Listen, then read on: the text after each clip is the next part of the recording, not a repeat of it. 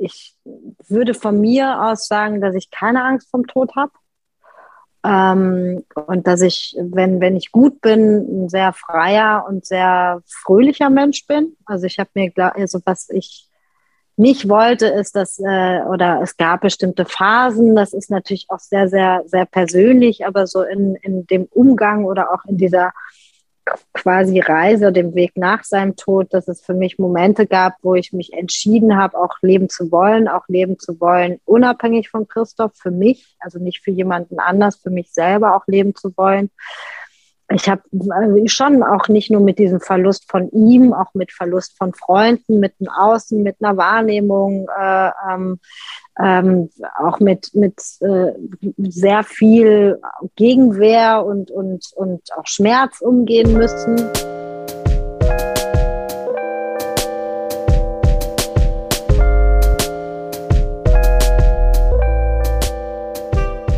Herzlich willkommen zu Folge 19 von Extrem dumme Fragen, der Podcast über Kunst und die Welt. Mein Name ist Sebastian Späth. Und mein Name ist Niklas Bolle. Heute in der 19. Folge unseres Podcasts begrüßen wir Aino Laberenz. Sie ist Kostüm- und Bühnenbildnerin, Mitbegründerin und Geschäftsführerin des Operndorfs Afrika in Burkina Faso Außerdem betreut sie als Nachlassverwalterin das Werk des Aktionskünstlers Christoph Schlingsief, mit dem sie bis zu seinem Tod im Jahr 2010 verheiratet war.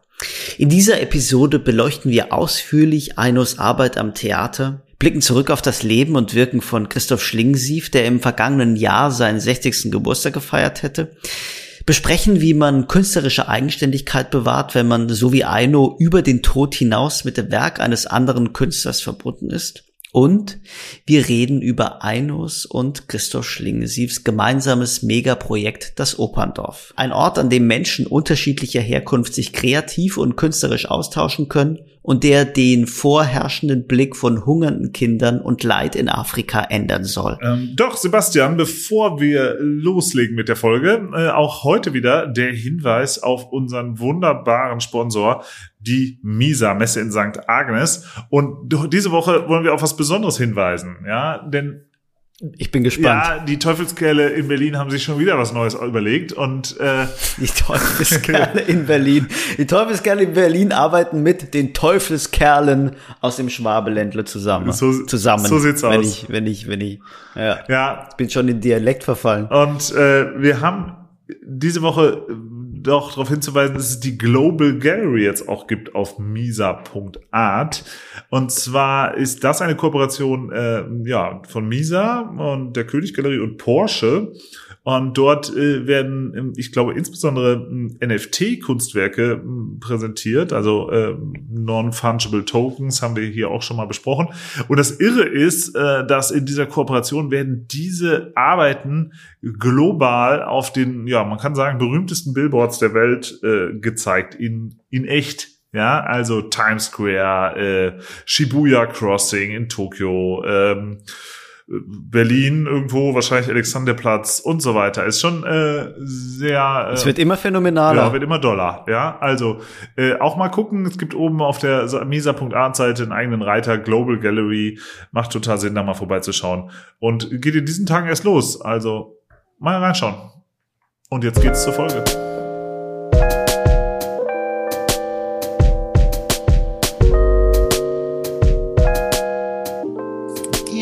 Hört ihr mich? Ach so, ah, hi. ja, hallo.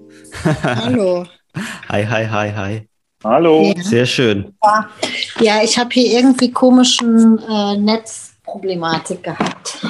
Gar kein Problem. Das kennen wir. Das haben wir das, jedes zweite Mal. Wir. Ja, das kennen Ach, wir. Nee, ja. nee, ganz komisch. Ich bin rausgeschmissen worden aus meinem eigenen Netz und habe keinen Zugang mehr. Okay. Jetzt mache ich es übers Handy. Super. Also dann nochmal herzlich willkommen zu äh, Hallo. extrem dumme Fragen.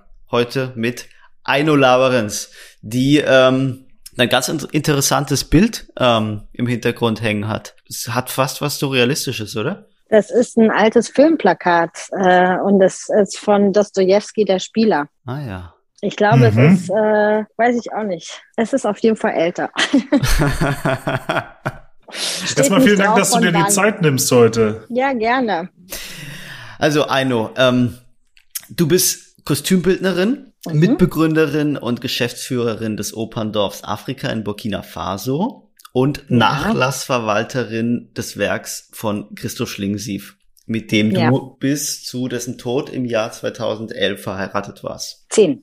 Zehn ist er gestorben. Gott, Entschuldigung, natürlich, 2010. Deswegen genau. war äh, letztes Jahr ja ähm, genau. das äh, Jubiläumsjahr, in dem er auch ähm, 60 Jahre alt geworden wäre. Genau. Genau. Ja. Und ähm, ich würde jetzt zum Anfang eigentlich gern so bisschen die Sache abhaken, weil das soll ja kein Christoph Schlingensief ähm, Podcast werden, aber äh, ich habe mich in der Vorbereitung habe ich mich an so ein Interview erinnert von dir vom vergangenen Jahr und da hast du erzählt und das fand ich super interessant, dass dich diese Vorbereitung auf das Jahr 2020, in dem ein Buch äh, mit, mit Interviews von Schlingensief von dir erschienen ist, in dem der Schlingensief Kinofilm herauskam und in dem sehr viele andere Beiträge erschienen sind, die an das Werk von Christoph Schlingensief erinnert haben, dass dich dieses Jahr ein Jahr vorab an Arbeit gekostet hat. Ähm, und da habe ich mich gefragt, ob du als eigenständige Künstlerin oder als, als Künstlerin mit einem eigenständigen Werk überhaupt irgendetwas Positives aus dieser Nachlassarbeit ziehen kannst. Ob du da noch immer eine Inspiration oder überhaupt jemals eine Inspiration daraus ziehen konntest oder ob diese Nachlassverwaltung für dich einfach nur Arbeit und Pflicht ist? Ähm, also erstmal ist es natürlich äh, so, im Verwalten der Rechte ähm, trägt man eine Verantwortung. Und die Verantwortung ähm, nehme ich einfach äh, sehr ernst und äh, versuche ihm auch, äh, so gut es geht, äh, gerecht zu werden. Und da geht es jetzt gar nicht in dem Sinne um mich als, als äh, Künstlerin äh, in, in meinem Werk oder äh, woran ich gerade parallel für mich so bin. Ähm, es gibt natürlich dann auch gerade im letzten Jahr äh, mit dem Film, mit dem Buch, es wurde eine Ausstellung geplant, ähm, sowas gibt es, äh, war natürlich im letzten Jahr geballt, eben dadurch, äh, dass es äh, die zehn Jahre waren und eben der 60. Geburtstag. Und in den letzten zehn Jahren war es jetzt natürlich irgendwie lange nicht so massiv. Trotzdem gehe ich äh, auch regelmäßig natürlich mit seinem Werk um, so ne, in der Verantwortung der ähm, äh, ja im Verwalten der Rechte.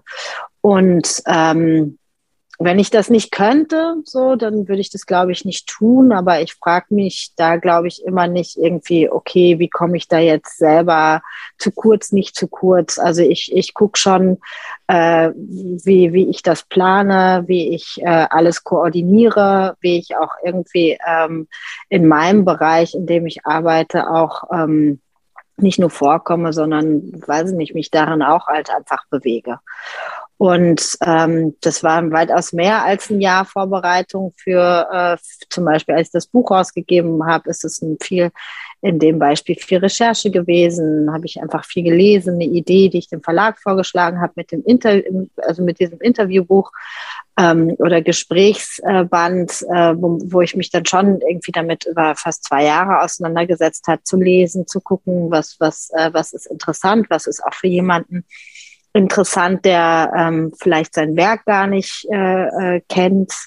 Ähm, und überlegt dann immer auch irgendwie, wie hält man sein Leb, sein, sein, sein Werk am Leben oder wie, ähm, wie macht man sein Werk äh, zugänglich und dann gibt es diese Phase, wo ich dann eben mich, mich sehr intensiv damit beschäftigt habe. Und dann geht's aber dann auch natürlich wieder in, in Bereiche, die überhaupt gar nichts mit äh, dem Leben, dem Werk Christoph Schlingensief zu tun haben. Mhm. So, ne? Und ähm, jetzt nur am Beispiel des Buches zum ähm, äh, gesagt, bin ich in Interviews eingetaucht, äh, ähm, da kannte ich ihn jetzt zum Beispiel gar nicht. Und äh, in, in so die erste Phase kannte das natürlich aus Erzählungen von ihm, von Freunden und so weiter. Ähm, war für mich aber total spannend zu sehen, wie sich ein, ein Künstler äh, kommend aus dem Film über Sprache, also in Form von Interviews, äh, äh, entwickelt hat. Also sowohl in der Sprache als auch äh, in dem Werk zu sehen, wie sich jemand sehr, ähm, ja, ähm, entwickelt hat, äh, ähm, gehend in, ins Theater, äh, ähm, in die Aktionskunst. Äh, die Partei kam vor, wo man sieht, okay, das ist ein, das ist ein Werk, was man anhand dieser, äh, dieser äh, Interviews äh, ähm, einsehen kann und fand das für mich total, total, also sehr, sehr spannend, was ich da für mich als Leser, trotz dass ich natürlich auch irgendwie diese Verantwortung des Werkes kenne und äh, oder trage und damit das Werk sehr gut kenne oder mich seit Jahren auseinandersetze, habe ich durchaus dann irgendwie auch immer mal wieder neue Aspekte mitbekommen. So, und ne? damit oder auch Inspiration. Total, so, ne? Mhm. Und äh, ich finde ihn unabhängig von meiner äh, persönlichen Bindung äh, einfach einen sehr wichtigen und spannenden deutschen Künstler. Und mhm. ähm, in allem, was ich tue, ähm, äh, gibt es natürlich dann äh, Arbeiten, die man zeigt. Zum Beispiel jetzt äh, in, in Düsseldorf gab es dieses Jahr auch eine, ähm, oder die läuft noch bis zum 17. in der Kunstsammlung in Düsseldorf. Ähm, eine Ausstellung, die kenne ich quasi, eine installative Ausstellung, die kenne ich von Beginn. Ähm, also im, im Sinne, dass ich da als Kostümbildnerin dabei war, diese Arbeit kenne, den Weg kenne von der Theaterbühne, dass er die schon äh, ins Museum getragen hat, also von der Bewegung in Stillstand auch gebracht, also wie diese Arbeit kurz äh, zusammengefasst sich auch äh, einen Weg in seinem Werk genommen hat und bin dann zum Beispiel auch für so eine Ausstellung äh, jetzt anders als mit dem Buch äh, zugange, dass, dass sowas, äh, dass die Kunstsammlung auf mich zugekommen ist, im Beuys-Jahr Referenz Schlingensief gesehen hat, äh, ähm, was es da für Zusammenhänge gibt. Und dann habe ich denen diese Arbeit vorgeschlagen und dann arbeitet man an sowas zwei Jahre. Das ist nicht tagtägliche Arbeit in dem Sinne, also ich mache dann parallel natürlich äh, andere Bereiche, verdiene mein Geld ähm, und, äh, und in dem Moment des Aufbaus äh, oder in der Planung, wo es dann akuter wird in so einer Ausstellung, gibt es in dem Fall natürlich den, den Moment, dass ich mich erinnere, dass ich mich erinnere äh, an die Arbeit, dass ich sehe, ah ja, klar, das ist auch jetzt mit, mit Abstand, das ist eine Arbeit, die zwar aus dem Jahre 2007 also es ist natürlich dann schon, schon irgendwie 13, 14 Jahre her. Und dann sieht man, äh, ähm, okay, interessant, mit aus was für einem Blickwinkel man sich das jetzt anguckt und äh, wie man wieder in so ein Werk relativ intensiv auch wieder einsteigt. So, ne? Mhm. Und da nehme ich durchaus wahnsinnig viel mit so, auch, auch als eigenständige Künstlerin und merke aber auch meistens ähm, über, über Zuschauer, über die Besucher, die sich das wieder angucken, ähm, was das wieder gibt. Also ein, ein Blickwinkel, den ich jetzt gar nicht mehr haben kann. So, ne, aus der Arbeit heraus in den, in den letzten zehn Jahren hat sich das so sicherlich auch nochmal total verändert, als in dem, als ich mit ihm zusammengelebt und gearbeitet habe. So, ne? Also ich mhm. habe jetzt schon natürlich auch irgendwie einen anderen, nicht, ich will nicht sagen anderen Zugang, aber durch eine Verantwortung und durch eine Aufsicht äh, äh, gucke ich mir ein Werk in Gänze an. Und äh, ähm, als dass ich jetzt nur in dem Bereich bin, als ich ihn kannte und die Arbeiten bewerte, als ich dabei war. So, ne? Ich trage ja eine Verantwortung ja. für alles. Und inwieweit, ja. inwieweit habt ihr die, die verwalterische Arbeit, die du heute machst, vor seinem Tod gemeinsam geplant? Oder ist dir das sozusagen vollständig übergeben worden und du musstest äh, sehen, was du heute daraus machst? Also die Struktur hat Christoph äh, äh selber ähm, so hinterlassen. Also es gibt ja auch einen Teil, der in der Akademie der Künste ist. Ähm, äh, es gibt die Galerie ähm, es gibt äh, die äh, Filmgalerie 451, da wo das filmische Material liegt. Also man merkt schon, es ist ein Künstler, der jetzt zum Beispiel nicht nur bildender Künstler war äh, und damit vertreten wird von, was weiß ich, entweder einer Stiftung, einer Galerie oder sowas, sondern dass sein Werk äh, ähm, differenzierter zu betrachten ist, im Sinne, dass da ein filmisches Archiv auch von der Lagerung ganz anders zu betrachten ist, ähm, als jetzt ein, ein, Maler in dem Moment oder so. Ne? Ähm, da brauchst du natürlich auch einen anderen Aufwand. In der Akademie liegt ja bei äh, darstellende Kunst, also äh, äh, ähm, äh, ja doch darstellende Kunst, also im Theaterbereich. Und es war nun mal jemand, der sowohl im Film als auch im Theater als auch in der bildenden Kunst gearbeitet hat. Dementsprechend ist dieser Nachlass, sein Werk auch äh, so aufgeteilt. Und das hat er alles schon im Vorfeld auch so organisiert. So. Ähm, oder ähm, genau, ja, so, so auch äh, verfügt auf eine Art und Weise. Und ähm, das heißt, wenn ich jetzt zum Beispiel fürs äh, äh, der, sein, der, der, das Kinoporträt ist natürlich auch dann eine Zusammenarbeit über die Jahre mit der Film, Filmgalerie, mit äh, ähm, Frieda Schleich und äh, Irene von Alberti, also dass man sich dann zusammen auf den Weg macht und guckt in der Verantwortung, okay, es wäre toll und wichtig, ein Porträt über ihn, was es vorher zum Beispiel auch noch in der Form gar nicht gab.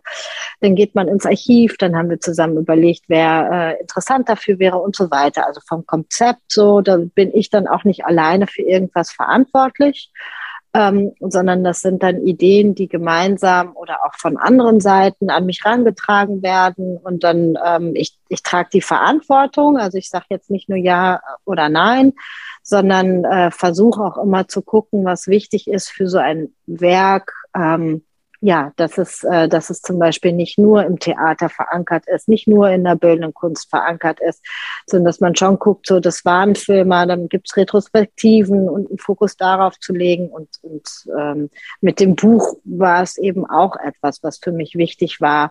Es war jemand, der sich ja auch sehr in, der, in den Medien bewegt hat, sehr formuliert, sehr über Sprache funktioniert hat.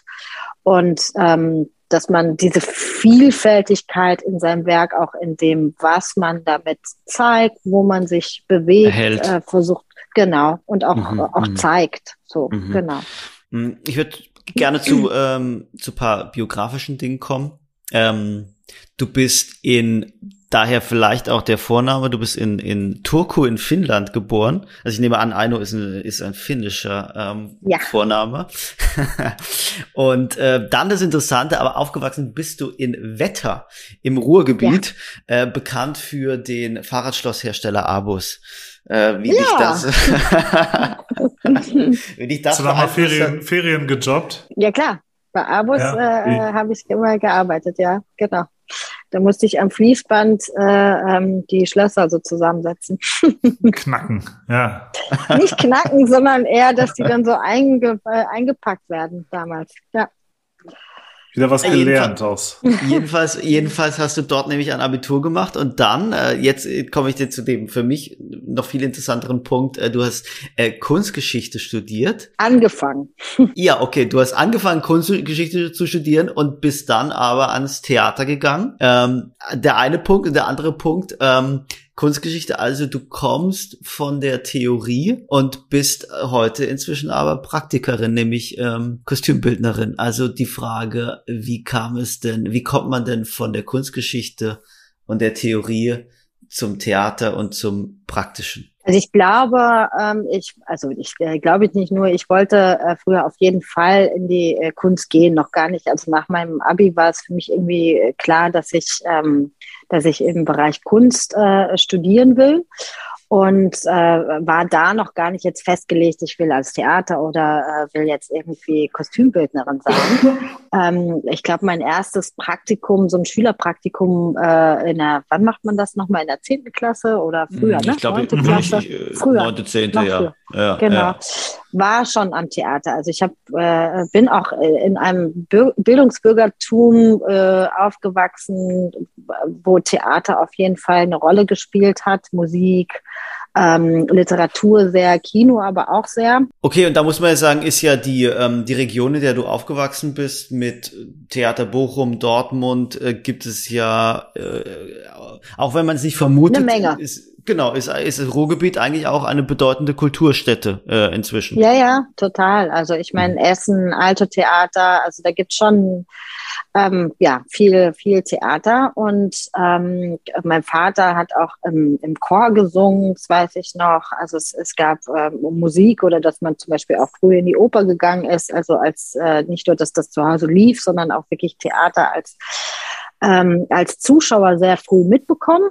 Und ähm, ja, irgendwie äh, gehörte das, also ich komme nicht aus einer Theaterfamilie, so, ne? Mhm. Also mein Vater war Lehrer und äh, ist dann später in, in die Politik auch gegangen. Äh, also es ist jetzt schon so, dass, dass ich jetzt gar nicht aus irgendwie einer, einer klassischen künstlerischen Familie komme, gar nicht so.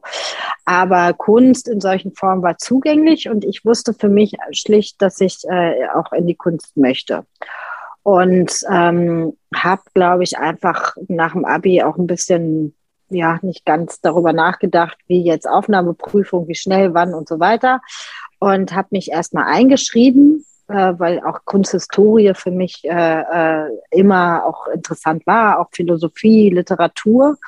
Und ähm, Genau, habe mich eingeschrieben und habe dann aber eigentlich parallel überlegt, ob ich äh, ähm, oder wo ich so meine Aufnahmeprüfung mache und habe dann schlicht gesehen, dass man äh, eine Art von Praktikum braucht und habe mich in Bochum beworben am Schauspielhaus damals als Praktikantin. Und äh, brauchte für die Aufnahme eigentlich nur zwei Monate oder was auch immer oder drei, ich weiß es nicht mehr. Und ähm, die haben mich aber fest äh, ähm, reingeholt für ein Jahr und ich habe da innerhalb dieses äh, Jahres eigentlich schon nach, ich glaube, einer halben Produktion aufgehört, mein Praktikum zu machen, sondern zu assistieren. Also als Kostüm, Kostümassistentin direkt. Genau, genau. Mhm, mhm. und äh, bin da irgendwie ziemlich schnell schon in die Assistenz rein und habe dann nochmal, also nach diesem bisschen länger als ein Jahr in Bochum, dann auch Ruhrtriennale gemacht, freigearbeitet und bin dann nach Zürich gegangen und habe nochmal so ein bisschen gedacht, okay, fange ich jetzt nochmal an zu studieren oder nicht?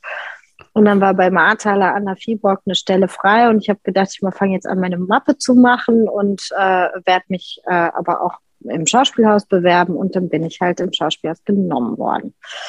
Und mhm. ähm, dann bin ich kannst halt du, ein bisschen im Theater hängen geblieben. Kannst du für unsere dümmeren Zuhörerinnen und Zuhörer mal äh, die, ähm, die Arbeit einer Kostümbildnerin erklären? Was oh ja, würde mich auch macht? interessieren. Obwohl ich mich nicht zu den dumm, dümmeren Zuhörern zähle. Aber es interessiert mich doch auch. ähm, also, also man, man äh, wird angefragt, äh, beziehungsweise ähm, über die Jahre entwickelt sich dann natürlich auch ein Team, mit dem man arbeitet, also mit äh, Regisseuren, Regisseurinnen. Und ähm, man arbeitet meistens mit einem Team. Ähm, es gibt einen Text. Äh, äh ich bin jemand, äh, ich bin sehr inhaltlich. Also ich brauche einen, äh, ich einen Inhalt äh, im Sinne, dass es bei mir dann auch äh, anfängt, dass, dass bei mir eine Fantasie anfängt, so zu, zu Schauspielern, zum Kostümbild.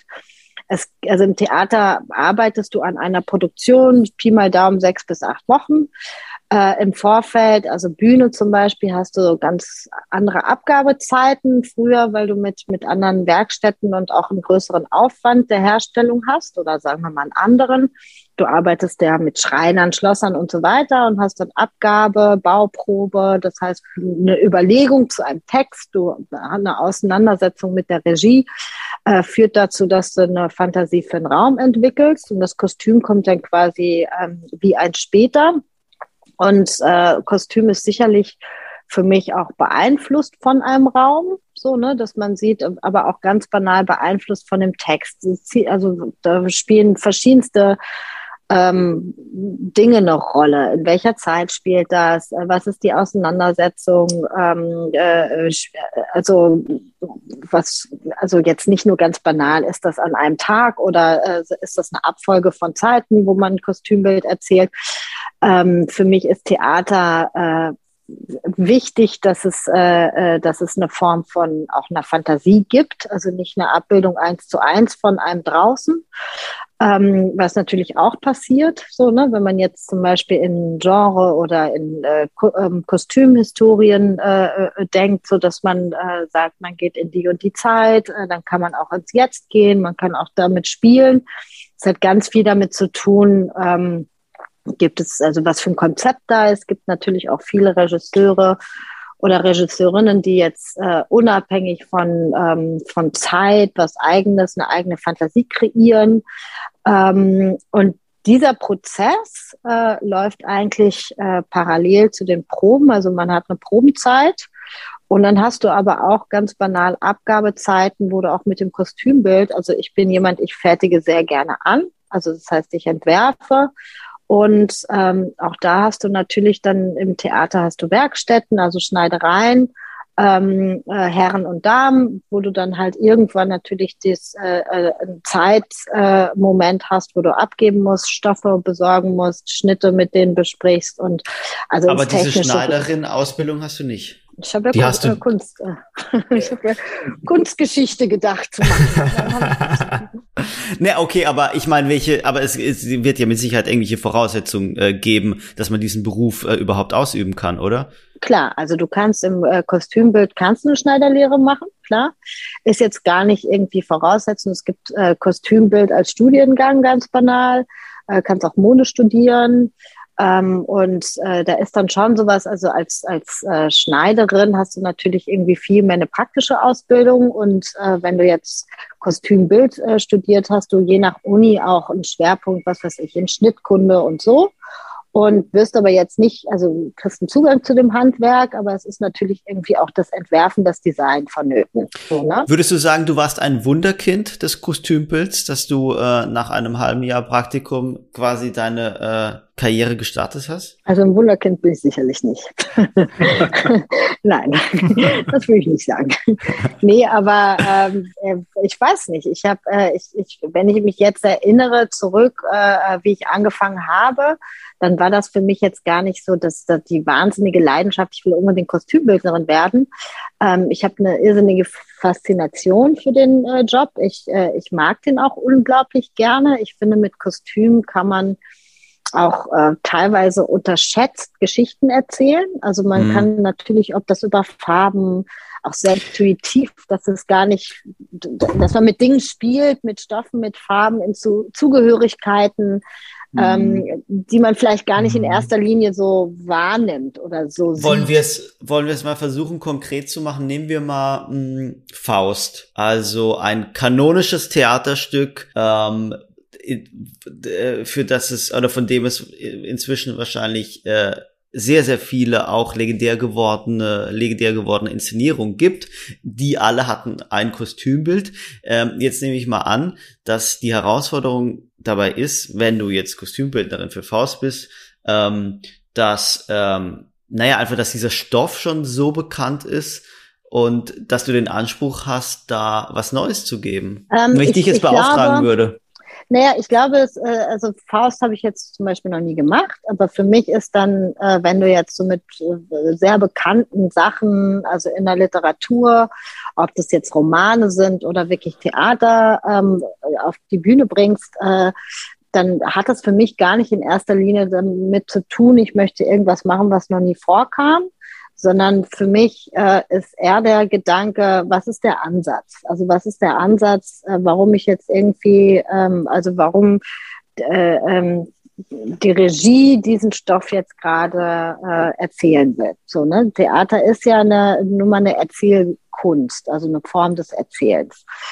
Und ähm, da bin ich gar nicht so, dass ich in, in erster Linie darüber nachdenke, ha, ähm, Kostümbild muss jetzt irgendwie herausragen oder für mich ist total wichtig auch, dass da was zusammenkommt. Also auch, dass, äh, dass man eine Welt kreiert als äh, ist ja das Regie-Team, das ist äh, äh, Regie, Bühne und Kostüm.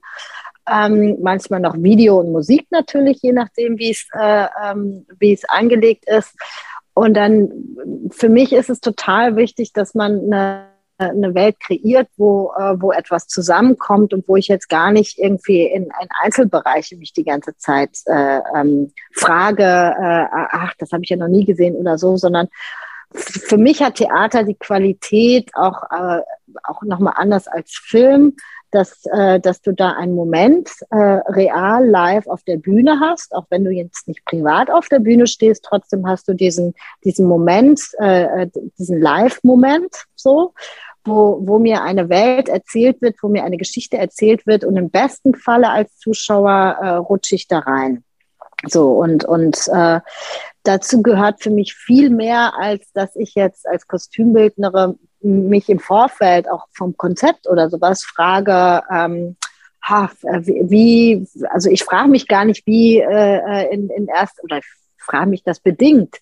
Ähm, was will ich mit Faust anfangen? Für mich ist es total wichtig, was, äh, was da auch in der äh, Arbeit entsteht im Team. Ähm, äh, wo will man dranbleiben? So, ne? Oder das heißt, dass äh, Kostüme auch äh, individuell angepasst sind oder naja, angepasst ist vielleicht der falsche Ausdruck, aber dass du, wenn du die Kostüme entwirfst, wirklich ausgehst von der jeweiligen Darstellerin oder dem jeweiligen Darsteller? Klar, unbedingt, unbedingt. Mhm, mhm also das mhm. ist das andere, was für mich sehr, sehr wichtig ist, dass äh, dass ich die äh, Schauspieler äh, und Schauspielerinnen brauche. So, ne, mhm. dass ich, ich brauche immer eine Weile und sehe, es ist was ganz anderes, äh, äh, wenn da jemand äh, klein, eine Frau oder also wie auch immer, wie jemand an ist, also was, was der Körper oder der derjenige in dem Moment so mitbringt, das, äh, das spielt für mich schon auch eine große ähm, Rolle. Es geht hier in diesem Podcast ja häufig auch um die Frage, ähm, was, was gute Kunst äh, überhaupt ist. Ähm, und ähm, ich würde, jetzt interessiert mich, ja, jetzt interessiert mich doch auch in, äh, die Abgrenzung, weil ähm, ich würde sagen, dass wir nach fast 20 Folgen so einen kleinen Anhaltspunkt ähm, davon bekommen haben, was. Das aber sehr optimistisch, Sebastian. was gute Kunst womöglich sein könnte. Wir haben ein paar Anhaltspunkte bekommen oder einige Aspekte kennengelernt. Ähm, jetzt aber die Abgrenzung, was ist ein gutes Kostümbild? Denn der Unterschied ist ja, dass ein Kostüm niemals für, für sich ähm, alleine steht, wohingegen ein, ein, ein Kunstwerk an sich doch äh, alleine da ist, alleine an der Wand hängt, alleine irgendwo steht. Trotzdem würde ich nie behaupten, dass ein äh, tolles Kostüm kein Kunstwerk wäre. Ja, ne, also das äh, auf in jedem Fall der große Unterschied, glaube ich, zum Beispiel zur bildenden Kunst ist auch, dass du, es sei denn, es ist ein Künstlerkollektiv, ähm, äh, äh, dass du viel mehr äh, ähm, einen Künstler hast, ob das jetzt ein Videokünstler ist, ob das ein Maler, was auch immer, äh, Performance-Künstler, der dann, äh, der dann irgendwie seine Arbeit ähm, ausdrückt in der Form der Kunst, die er macht. Als Kostümbildnerin tust du das auch.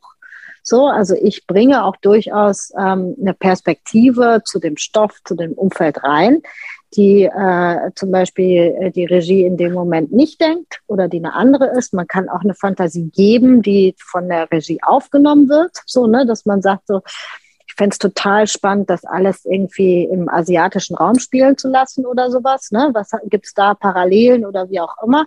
Damit gibst du ja eine ganze Menge auch an, an ähm, an inhaltlichen Input oder als eine Überlegung, wo man merkt, so finde ich total interessant, wenn man, was weiß ich, eine Familienkonstellation ähm, äh, übersetzt in eine Familienkonstellation irgendwo, also äh, kulturhistorisch oder wie auch immer ähm, dann äh, macht das natürlich auch viel mehr als jetzt nur ein Bild im Sinne von Kostümbild aus. So, ne?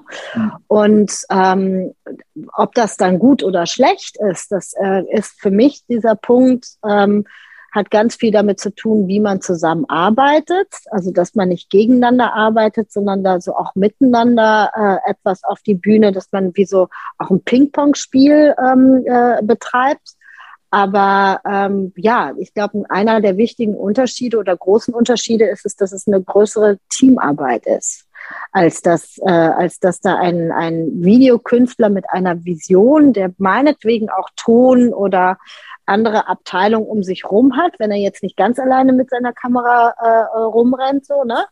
Aber ähm, es ist schon, also schon anders aufgebaut. Äh, obwohl du natürlich, hm. Theater ist sehr, sehr hierarchisch ähm, ähm, im, im ganzen Konstrukt, aber ähm, trotzdem ist es eine größere Teamarbeit oder eine andere, nicht größer, aber eine andere Teamarbeit als als äh, wenn ein, ein Künstler, Künstlerin äh, im Studio jetzt äh, ähm, die Skulptur XY arbeitet und dann mit dem Handwerker eines, was weiß ich, ähm, äh, Steinmetz äh, äh arbeitet also die Handwerke hast du ja im Theater auch, aber da kommen wie so verschiedene künstlerische Fantasien mehr zusammen. So. Hilft dir äh, diese äh, diese diese Fähigkeiten, die du als Kostümbildnerin entwickelt hast und auch diese diese Fähigkeit zur äh, Interpretation äh, äh, künstlerischer Arbeit und auch zur Kooperation, äh, also dass du eben auf äh, der künstlerischen Arbeit von von anderen aufbaust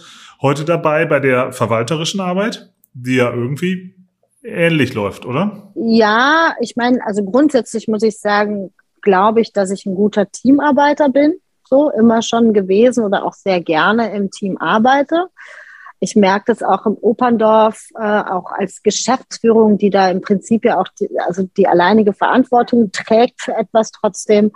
Ähm, versuche ich und will ich gar nicht jetzt irgendwie so ein Chef in dem Moment sein, der sagt äh, so und so und so, sondern ich mag das extrem gerne, mit, ähm, äh, mit meinen Mitarbeitern ins Gespräch zu kommen. Also dass es auch durchaus Vorschläge gibt für Projekte, wo man sagt, so, also es ist schon sehr willkommen, dass man sagt, wie wäre es denn, wenn man jetzt mal äh, das und das anschiebt oder was hältst von sowas und also jetzt nicht nur Kooperation, sondern wirklich auch Projekte. Also ich glaube, da bin ich schon ein, Typ sehr, der, der es sehr gerne mag, äh, eng und nah. Ich, ich merke es im Theater auch, ich merke es aber auch im Museum, dass ich, ähm, dass ich sehr, sehr gerne auch höre, Meinungen von anderen äh, aufnehme. Ähm, ich glaube, verändert hat mich viel mehr gar nicht mal jetzt irgendwie meine Arbeit im Theater, was den Nachlass oder irgendwie was, was so ein Operndorf angeht, sondern eher umgedreht, dass ich, ähm, dass ich seit äh, ja jetzt elf Jahren äh, eine ganz andere Verantwortung trage, als ich die äh, mit Christoph äh, getragen habe. Und im, im Kostümbild merke ich halt einfach, dass meistens die, äh, die Regie äh, die Verantwortung für alles und dass das Kostüm das oder dass dem Kostüm sehr wenig Verantwortung gegeben wird. So, ne? Weil, weil auch gerade Theater sehr klar ähm, ja, hierarchisch aufgebaut ist. Also das ist ein total interessanter Punkt mit den, mit den ähm, Hierarchien. Also ich würde sagen, dass das, das Theater einer der letzten ähm, Bereiche ist gesellschaftlich, wo keine flachen Hierarchien ähm, oder wo, wo flache Hierarchien nicht existent sind, wo sogar äh, noch immer ja äh, ein gewisser Geniekult gepflegt wird. Würde dem Theater was verloren gehen, wenn man versucht, diese Hierarchien abzuschaffen? Lebt das Theater nicht von großen Führungspersönlichkeiten, egal ob das jetzt Mann oder Frau ist, die, die als Treiber agieren? Glaube ich nicht. Also ich glaube nicht, dass es, es gibt ja auch die Versuche von, von äh, dass man sagt, äh, man, man versucht gleichwertiger äh, miteinander umzugehen. So, ne? Ähm, ich finde, äh, das braucht halt wahrscheinlich sehr viel Zeit ähm, weil das natürlich auch eine sehr alte Form des Erzählens und, und äh, der Kunst äh, so ist, die sich auch, ja, also ist auch, finde ich, sehr hermetisch. Wenn man sich anguckt, was die äh, Volksbühne, also in den 90ern mit Kastorf, äh, ähm, dass es sich geöffnet hat für, also Philosophie, äh, Musik, also Musikbühne, dass man bildende Künstler in die, äh, ins Theater geholt hat, ist gar nichts Neues so, ne? Als, was weiß ich, Bühnenbildner oder so, ne? Ähm, aber dass das Theater sich öffnet, äh, das, äh, das findet schon lange statt und es gibt da, glaube ich, auch immer wieder ähm, Schritte vor und Schritte wieder zurück. So. Und ich finde aber auch, dass das also so in meiner Wahrnehmung ähm, auch sehr viel mit einer Außenbetrachtung hat. Also das Verhältnis Kritik und Theater, also Kritiker, Theater ist zum Beispiel auch äh, in meiner Beobachtung eine, eine, andere als in der bildenden Kunst. So, also es ist ähm, äh, äh Theater hat auch sowas äh, kein, also es gehen Lehrer mit den Schulklassen rein und wissen aber schon auch, wie dann der Goethe XY zu sehen sein muss. Das hast du, glaube ich, äh, ganz anders in der bildenden Kunst, dass du mit einer Schulklasse durch ein Museum gehst ähm, und lass es jetzt äh, äh, Contemporary sein, dann äh, geht da eine Schulklasse durch und der Lehrer ähm, würde jetzt nie sagen, so und so muss der jetzt malen, weil das, äh, das der und der Zusammenhang ja, das ist. Ein Punkt, ja. Also das, ich finde, im Theater hast du eine andere Erwartungshaltung und das hat natürlich was mit einer Literatur zu tun, hat aber auch was damit zu tun, ganz oft erwartet man ja schon von, äh, von dem und dem Regisseur, den ich äh, so lange kenne, genau das und das. Da weiß ich, was kommt. So. Also, dass man eine gewisse Offenheit beiseite legt, zu gucken, ja, vielleicht ist es ja interessant, der will den Text oder den Stoff ganz anders untersuchen. Auf der anderen Seite ist es negativ, wenn jemand äh, nicht eine, also ich bin, bin mal vor kurzem gefragt äh, worden, was meine Handschrift als Kostümbildnerin ist, ähm, wo ich gar nicht weiß, ob ich eine habe oder was die sein soll. Denn äh, für mich ist es gar nicht relevant, wie wiedererkennbar ich jetzt bin, so ne, in, in, in meiner Arbeit, sondern ich habe viel mehr ein Interesse, äh, ähm, was, äh, wie man sich auch anders oder an diesen Stoff äh, ran bewegt, so, ne, mhm. auch in, in seiner Form der Sprache. Und äh, ähm, dieses, dieses Aufstülpen von, was weiß ich, Wiedererkennbarkeit oder, oder ähm, ah, das ist jetzt die Frau Lavrenz mit dem, die ist immer so äh, lila, äh, keine Ahnung was, aber nee, aber dass man jetzt sagt, äh, die immer, die mit dem lila, da ist sie wieder. Also besser als die Frau Lavrenz, die ist immer so blau. Ist genau. Stimmt. Da habe ich jetzt gleich grün.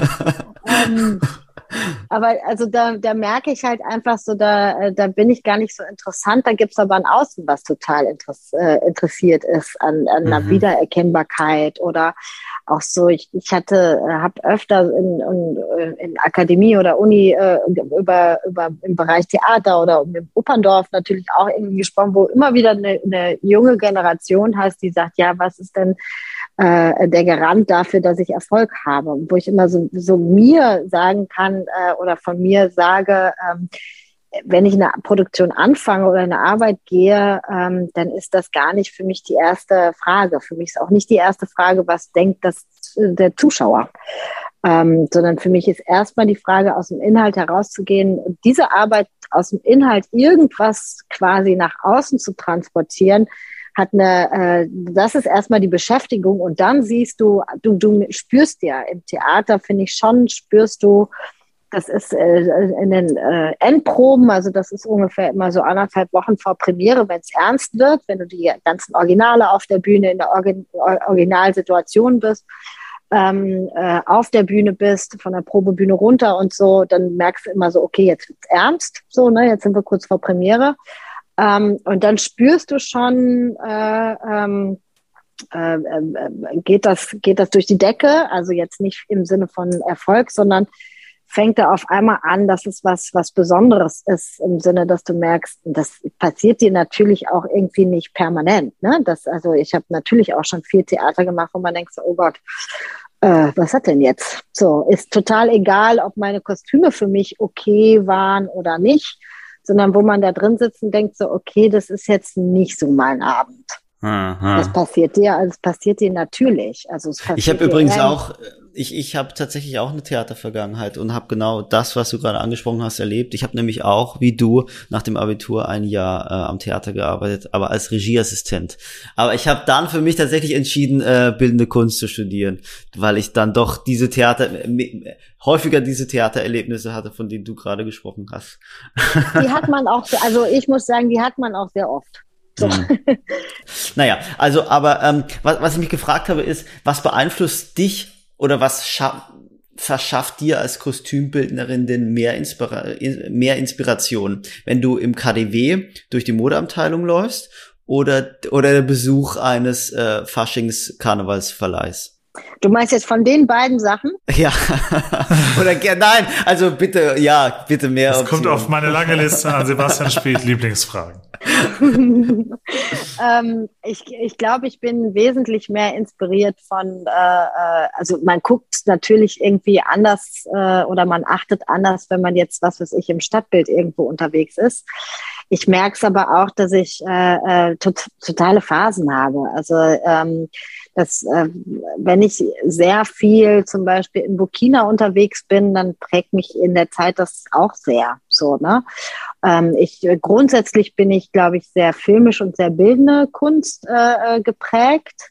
Ähm, und Mode ist natürlich etwas, was, was immer auch da ist, aber wo ich merke, das äh, spielt für mich ähm, gar nicht so eine so eine erste also Rolle auf der auf der Bühne, dass ich irgendwie darüber nachdenken würde, ähm, was war jetzt auf der letzten Fashion Week in Paris so.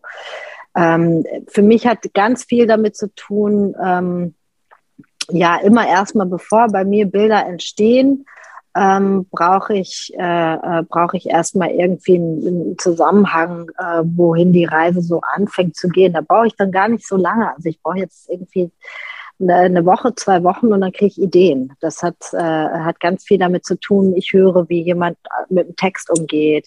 Der Raum, wie gesagt, spielt auch eine, äh, eine Rolle. Ähm, das ist auch ein Unterschied, wenn man beides macht, also wenn man Bühne und Kostüme macht. Ähm, dann, dann spielt der Raum schon auch anders eine Rolle, wenn man ihn selber gestaltet. Manchmal denkt man Kostüme sogar mit.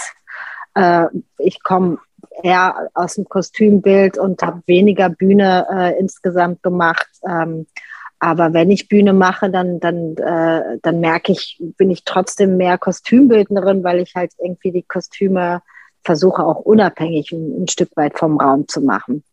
Ähm, also es ist wirklich total unterschiedlich, aber ich bin, bin jetzt nicht äh, ähm, äh, dringend äh, von, der, von der Mode beeinflusst, aber ich, ich spare es natürlich auch auf der anderen Seite nicht aus. So, ist ja auch klar. Wie viel, wie viel deiner äh, deiner Zeit äh, verbringst du heute mit dem Beruf der äh, Kostümbildnerin äh, und wie viel mit der Nachlassverwaltung und insbesondere dem Thema, dem wir uns eigentlich jetzt widmen wollen, nämlich dem Operndorf? Ähm, kann man so eigentlich gar nicht jetzt äh, ähm, sagen, in dem Sinne, wie das immer. Dieses Jahr habe ich äh, als Beispiel sehr viel im Theater gearbeitet. Also das Theater ist auf jeden Fall mein Brotjob. Trotz Corona. Ähm, trotz, trotz Corona, ja, ich meine jetzt Genau, also es hat sich, äh, hat sich äh, so ergeben, dass äh, im Theater produziert worden ist und dann quasi auf Halde, also dass man jetzt, äh, ich hatte jetzt im, im September absurderweise drei Premieren und eine davon ist im März, April äh, gewesen in, in Wien und ist jetzt erst zur Aufführung gekommen. Also man hat teilweise produziert ähm, und äh, ist aber nicht zur Premiere rausgekommen und das wurde dann verschoben. Und auch unter wahnsinnigen, äh, ähm, also in, in, in der Burg war es so, dass wir täglich getestet worden sind und nur in unserem Team und äh, mit Masken und so weiter, also dass du irrsinnige Auflagen hast, um zu arbeiten. Und ähm, das ist jetzt dieses Jahr so gewesen. Ich glaube, im letzten Jahr war es sogar auch gerade am Anfang noch viel weniger, dass überhaupt produziert worden ist. In diesem Jahr hat sich das auf jeden Fall gebessert. Und ähm, letztes Jahr war natürlich auch einfach das Schlingensief, ja, da hatte ich äh, aber ganz unabhängig davon äh, gar nicht so viele Jobs. Also letztes Jahr hatte ich eine äh, äh, Anfrage für ein Kostümbild oder eine Produktion und was für mich viel zu wenig ist, um zu überleben. Also auch der Nachlass ist etwas, damit verdiene ich kein Geld. Es sei denn, man macht mal sowas wie Buch, aber das findet, also als Herausgeberin, ähm, aber das findet ja, das letzte Buch, wann war das? 2011. Also das mache ich ja jetzt auch nicht so häufig, als dass ich davon leben könnte. Das heißt, ich lebe wirklich im Prinzip zu 90 Prozent von, von Kostümbild, von diesem Job. Und äh, das Operndorf mache ich komplett pro bono, aber da bin ich im Prinzip wie täglich ähm, da. Selbst wenn ich in der Produktion bin, bin ich morgens äh, am Telefon oder bereite einen Tag vor, wenn, je nachdem, was, was jetzt halt irgendwie in welcher Phase mal ist, wenn wir ein Residenzprogramm vorbereiten, dann bin ich damit beschäftigt. Wenn ich in Berlin im, ähm, im Theater arbeite, versuche ich dann natürlich zwischendurch ins Büro zu gehen.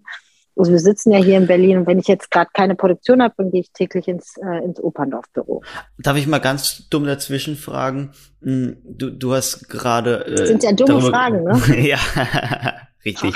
Gut, gut, dass du uns, gut, dass du uns daran erinnerst. Schwankend dumm. ähm, du hast gerade darüber gesprochen, wie man als Kostümbildnerin äh, Geld verdient. Und ähm, ich habe mich gefragt, dass dich ja von der Mehrheit der Kostümbildnerinnen und Kostümbildner, würde ich jetzt mal behaupten, unterscheidet, dass man deinen Namen kennt. Ähm, und ich habe mich gefragt, wäre es für dich, weil du ja gerade beschrieben hast, wie schwierig es sein kann, wäre es für dich dann lukrativer, wenn du fest angestellt wärst? Ähm, das kann man ja im Theater? Prinzip nicht. Also als, als Kostüm, äh, also im Bereich Kostüm bist du, gibt es eigentlich kaum Möglichkeiten, fest angestellt zu sein, es sei denn, du bist äh, Kostümdirektorin, so, das, äh, äh, und arbeitest dann auch manchmal noch als äh, im Kostümbild.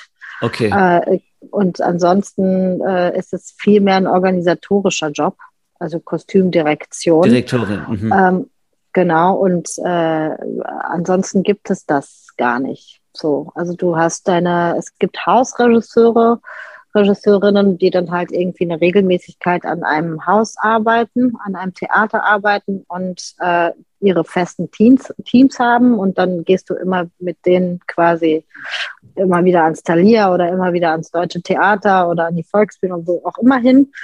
Und ähm, wenn du sowas nicht hast, dann bist du ganz klassisch freiberuflich und äh, deutschsprachiger Raum und genau, musst halt irgendwie über die Jahre dir so deine Teams aufbauen und ähm, gucken, dass du nicht untergehst. Wie viele. Kost mhm. wie, wie, wie viele Kostümbildnerinnen und Kostümbildner können vom Kostümbilden leben? Bei bildenden Künstlern oder bei Absolventen von Kunsthochschulen sind es ja drei Prozent, die wirklich von der Kunst an sich leben können.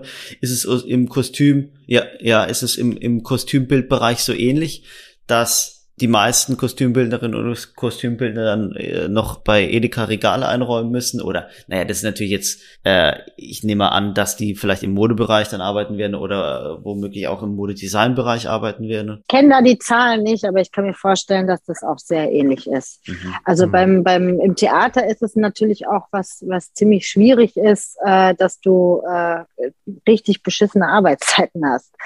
Also du arbeitest ja einen ganzen Tag und du hast ein, äh, du kriegst ja also einen pauschalen Vertrag mit dem Geld.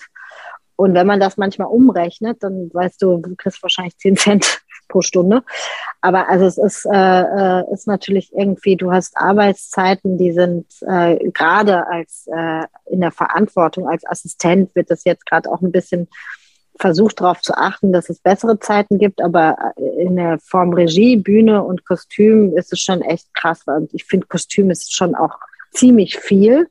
Ich habe den Anspruch, äh, dass ich auch immer da bin, so, weil mich interessiert ja auch das, was auf den Proben passiert, so. Ähm, und äh, da kannst, wenn du eine Produktion von sechs Wochen hast, dann kannst du parallel nichts anderes arbeiten. Mhm. Also kannst du vielleicht irgendwie noch mal äh, eine Woche woanders mal schnell hin oder so. Ich mache das mit dem Operndorf ja auch so, ne? Aber da jetzt irgendwie Arbeitszeiten bei Edeka zu haben, weiß ich nicht, wie es ja, geht. und bevor Sebastian jetzt zur nächsten äh, Frage ansetzt, die den äh, werdenden Kostümbildnerinnen und äh, Kostümbildnern die Laune verdirbt, ähm, versuche ich noch mal den Bogen zum Operndorf zu spannen, ja, äh, mit der absoluten Killerfrage, was ist das Operndorf? Die absolute Killerfrage.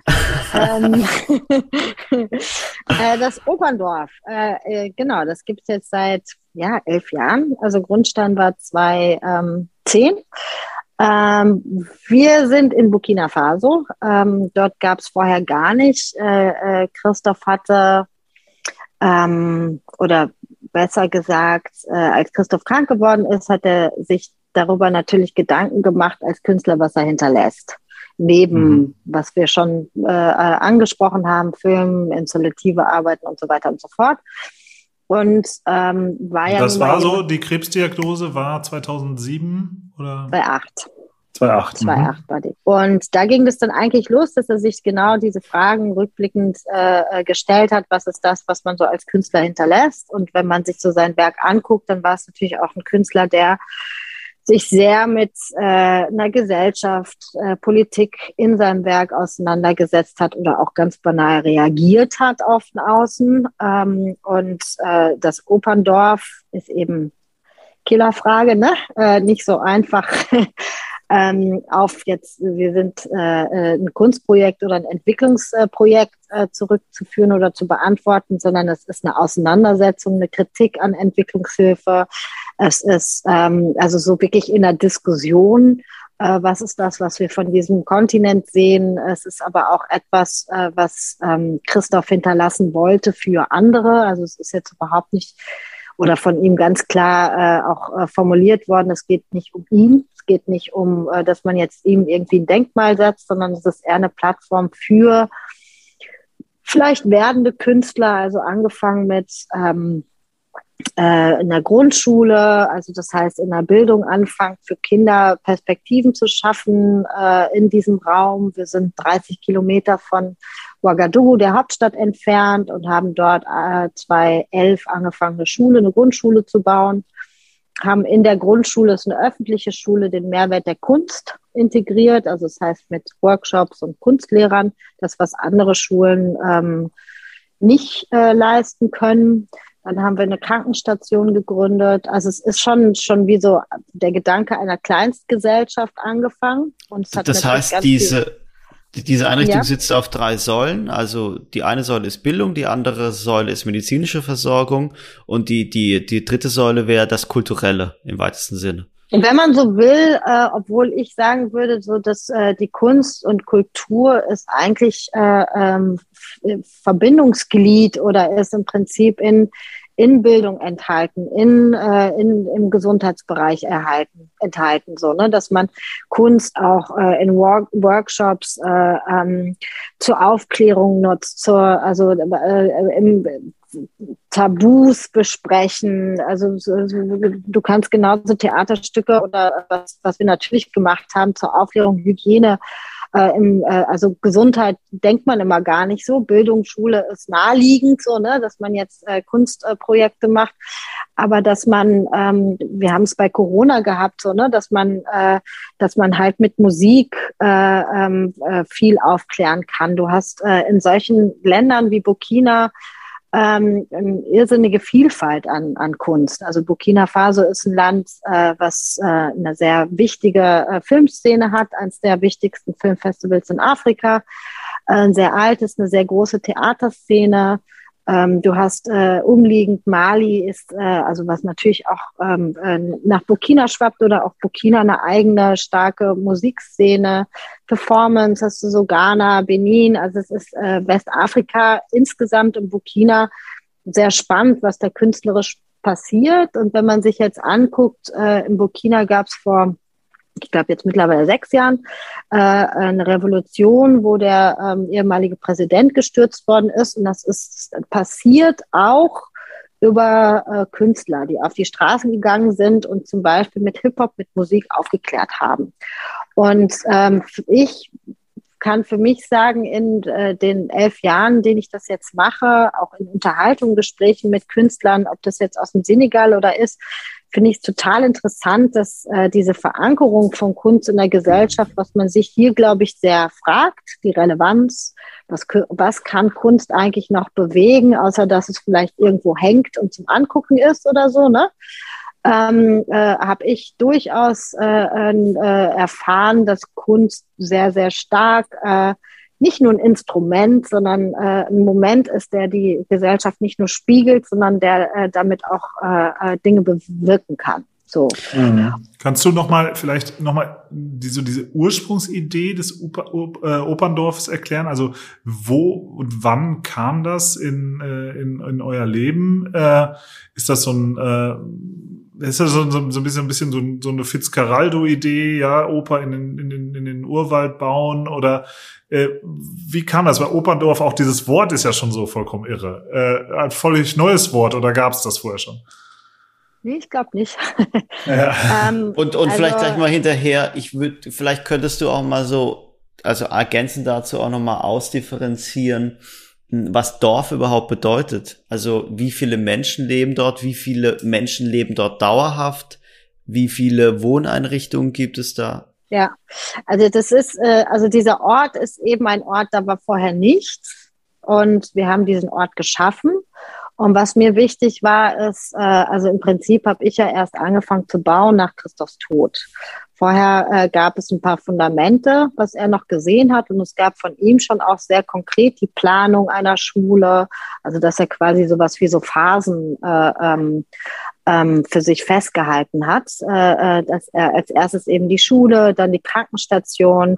Ähm, für ihn war eine Form von Theater, Mittelpunkt, Plattform, also ganz, ganz verschieden äh, benannt äh, wichtig. Also wenn man jetzt so sagt, die Oper ähm, oder das Theater, ähm, war das gar nicht für ihn als Gedanken, äh, dass man jetzt eins zu eins äh, unsere Form von Theater oder Oper nach Burkina bringt. Im Gegenteil, also das ist gerade diese Begrifflichkeit, ähm, hat, äh, hat schon den Angriff im Prinzip in sich. Also das, was man denkt zu erwarten, Nächste, also zu, was man denkt, äh, ähm, mit diesem Projekt jetzt zu erwarten, wird erstmal nicht eingelöst. So, ne?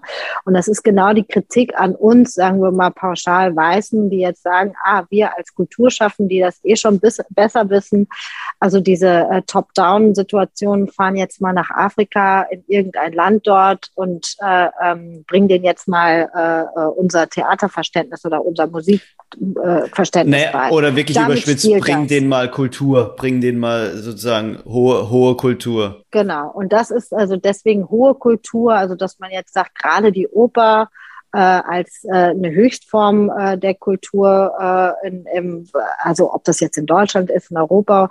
Ähm, damit hat er natürlich total äh, gespielt. Also mit diesem Gedanken, also dass man sich wie so ertappt. Er hat zum Beispiel auch ein, eine sehr schöne Arbeit mal gemacht. Das ist eine, ein Modell quasi einer Oper wie man sich so vorstellt, wie das in einem afrikanischen Land aussieht. Sprich mit, äh, ähm, mit ähm, Lehm gebaut und Strohdächern und, und äh, ähm, so die Oper. Und wenn das ausgestellt ist, aus, aus, äh, aus, dem, aus der Bühne kommt dann, das ist so ein Glaskasten drüber, äh, kommt dann Wagner natürlich raus. So, ne?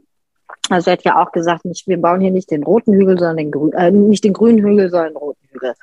Ähm, also es ist natürlich eine Referenz, ein Angriff an unser Verständnis von Oper, von Theater und dann eben auch gerade ähm, der Umgang mit dem afrikanischen Kontinent, äh, ähm, sprich bezogen auf Kolonialzeit in der Auseinandersetzung, dass man im Prinzip kommt und erstmal zeigt, was es ist. Das kannst du weiterführen, ob das jetzt Kultur- oder Kunstbereich äh, ist, kannst du ja auch irgendwie ausweiten auf Bildung, auf äh, ähm, äh, Architektur, auf äh, Gesundheit, dass wir unser, äh, unsere Schulmedizin äh, äh, in, in einen Kontinent oder in Länder bringen, wo vielleicht das gar nicht funktioniert. Oder in der Architektur siehst du das genauso, dass, ähm, dass sehr, sehr viel gebaut worden ist ab einem bestimmten Zeitpunkt äh, nach äh, Verständnis, was erstmal mit dem äh, Land an und für sich gar nichts zu tun hat. Und dann siehst du, nach Jahren, äh, das Klima ist ein anderes, was wir hier nicht kennen. Die Natur erobert sich vielleicht irgendwie eine Stadt zurück und wie auch immer. Damit ist er total umgegangen und wollte im Prinzip nicht zeigefingermäßig pädagogisch sagen, äh, das macht man nicht, sondern hat genau in dem Begriff eigentlich schon versucht, diese Erwartungen zu brechen oder Sehr eigentlich fortzuführen. Sehr interessant finde ich jetzt gerade, dass ähm, diese Kolonialis Kolonialismusdebatte, ähm, die ähm, ist ja in den würde ich würde jetzt mal sagen in den vergangenen drei Jahren und auch in diesem Jahr äh, läuft die ja so stark wie ähm, eigentlich selten zuvor oder auch diese ganze Beschäftigung damit, Privilegien, Antidiskriminierung, wer sind die privilegierten Gruppen in dieser Gesellschaft? Und ich habe mich gerade gefragt, was denn ähm, die Reaktion der Bevölkerung gewesen wäre, Dort. wenn dieses Nein, äh, auch, aber genau. Gerne auch, ja. Aber äh, ich habe mich tatsächlich gefragt, was gewesen wäre, wenn man im Jahr 2020 oder 2021 ähm, dieses Operndorf ähm, hätte gründen wollen. Ja, ist natürlich jetzt äh, äh, spekulativ, aber grundsätzlich äh, finde ich, ist es dann, ähm, also die Fragen, die wir versuchen mit dem Operndorf, wenn wir jetzt äh, in Projekte gehen, und zwar nicht nur vor Ort, sondern eben auch hier. Wenn ich jetzt äh, ähm, versuche, mit Residenzen, die wir machen, die Künstler hier vorzustellen, denen Plattform zu geben, auch zu bemerken in den Jahren meiner Arbeit, äh, ähm, es gibt gar nicht solche Strukturen in der Ausbildung in vielen Ländern, obwohl es eine große Kunstszene gibt. Also zum Beispiel eine Kunstakademie in Burkina Faso gibt es nicht. So, ne? Ähm, was bedeutet es als Künstler, als Kunstschaffender in so einem Land äh, zu leben und zu arbeiten? Kann man das überhaupt? Ähm, dann sind auch andere Fragen, äh, Film. Also ein gutes Beispiel, Burkina Faso ist filmisch sehr stark aufgestellt, hat eine Form von Filmindustrie. Ähm, es ist aber schlicht und ergreifend Nummer eins der ärmsten Länder der Welt. So, ne? Das ist dann immer auch so ein, so ein ähm, wahnsinniges Ungleichgewicht. Und was ich dann merke, also wenn man, äh, ähm, hätte man das dieses Jahr angefangen, was ich auf der einen Seite immer merke, ist, dass Christoph in seinen Projekten, da kann man sich sein ganzes Werk angucken und auch das Operndorf, auch wenn es jetzt nicht für mich Teil des Werkes vergleichbar wie ein Film oder so mhm. von ihm war.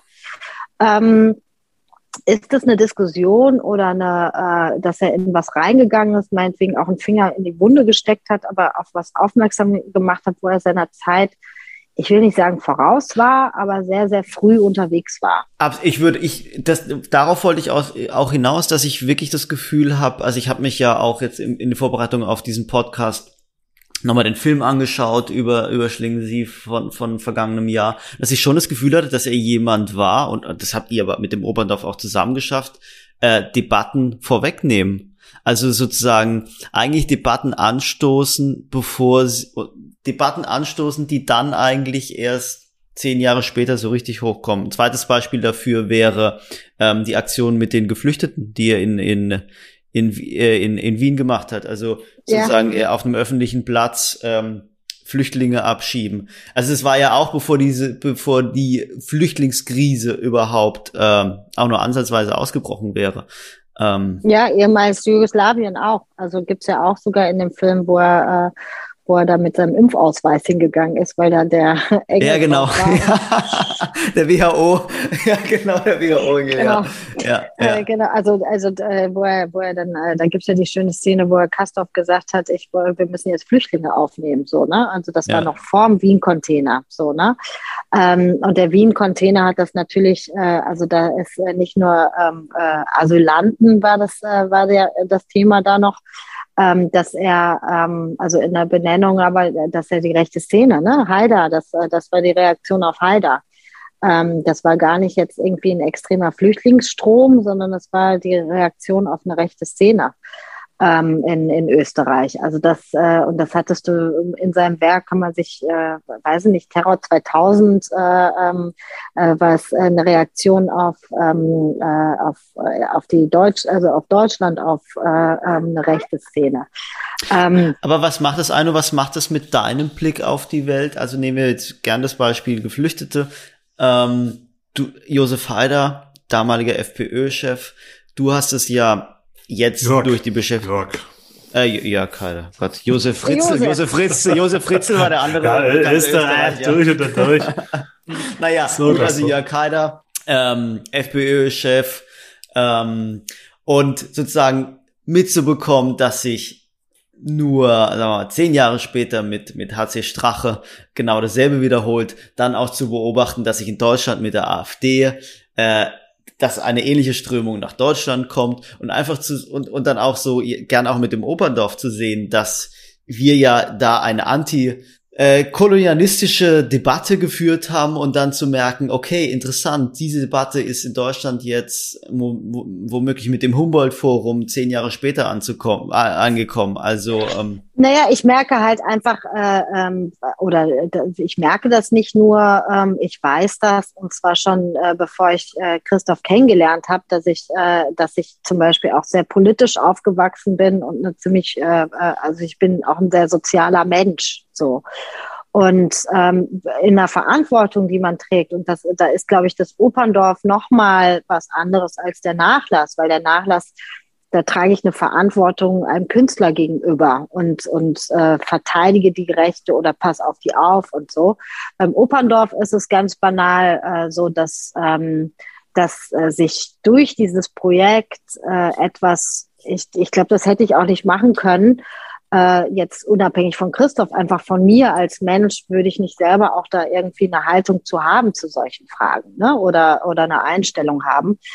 Und ähm, merkt dann schon, dass aber mit diesem Projekt innerhalb dieser elf Jahre, auch mit dieser Verantwortung, sich sicherlich bei mir auch ganz viel äh, verändert hat im Sinne, dass man äh, auch Erfahrungen gemacht hat, die ich jetzt äh, äh, gar nicht äh, hier in Deutschland einfach nur über eine Debatte hätte machen können. So, ne? Dadurch, dass man äh, immer wieder sieht oder auch, wir haben ein Team vor Ort, von äh, drei Mitarbeitern, die ähm, also organisatorisch sind. Ich habe ein Team, 18 äh, Mitarbeiter, Lehrer, Krankenpersonal, äh, ähm, die vor Ort nicht nur, wo wir Arbeitsplätze geschaffen haben mit dem Operndorf, sondern wo wir in einem sehr regelmäßigen Austausch sind im Sinne, dass ich mindestens mit meinem Team einmal die Woche skype. Und selbst wenn ich jetzt nicht ich permanent, wenn ich jetzt in der Produktion oder irgendwo anders bin, immer dabei bin, gibt es dieses permanente Auseinandersetzen. Und zwar nicht nur mit einem Projekt, ähm, was, wo man Geld sammelt, Spenden sammelt, Anträge stellt, Projekte auf die Beine stellt, sondern wo man auch permanent mit Menschen aus Burkina im Austausch steht, äh, wo das Leben einfach ein anderes ist. So, ne? Und dieser sehr extreme, ständige Austausch äh, ist natürlich etwas, was ähm, äh, was äh, mir Grenzen zeigt. Ähm, ich würde niemals sagen, ich bin jetzt Burkina B, nur weil ich das seit äh, elf Jahren mache. Ich würde niemals sagen, für mich, äh, ähm, ich, ich kenne mich in Burkina total aus. Ich habe einen totalen Respekt. Ich habe einen Respekt gelernt für Unterschieden. Also ich merke für mich sehr, dass ähm, dieses äh, äh, globale äh, im Sinne von, äh, wir verstehen uns doch alle so gut und man muss einfach nur miteinander reden, dann glaube ich äh, bedingt dran im Sinne, dass das natürlich der Austausch wichtig ist. Augenhöhe ist aber etwas, äh, das zu verlangen, das stellt sich nicht einfach mal her, indem man sagt. Also das ist wie ein tägliches auch sich selbst hinterfragen in dem, was man eigentlich so äh, ähm, für Blickwinkel oder Einstellungsfragen so äh, ähm, mit sich trägt. Ne? Also ich kann ja auch nicht ablegen, wie ich aufgewachsen bin hier mhm. ähm, und in welchen Bereichen ich arbeite. Trotzdem merke ich, dass ich äh, dass ich auch immer wieder äh, möchte, dass ich, äh, dass ich woanders wieder hingucke. Und natürlich weiß ich, ich kann immer wieder nach Hause.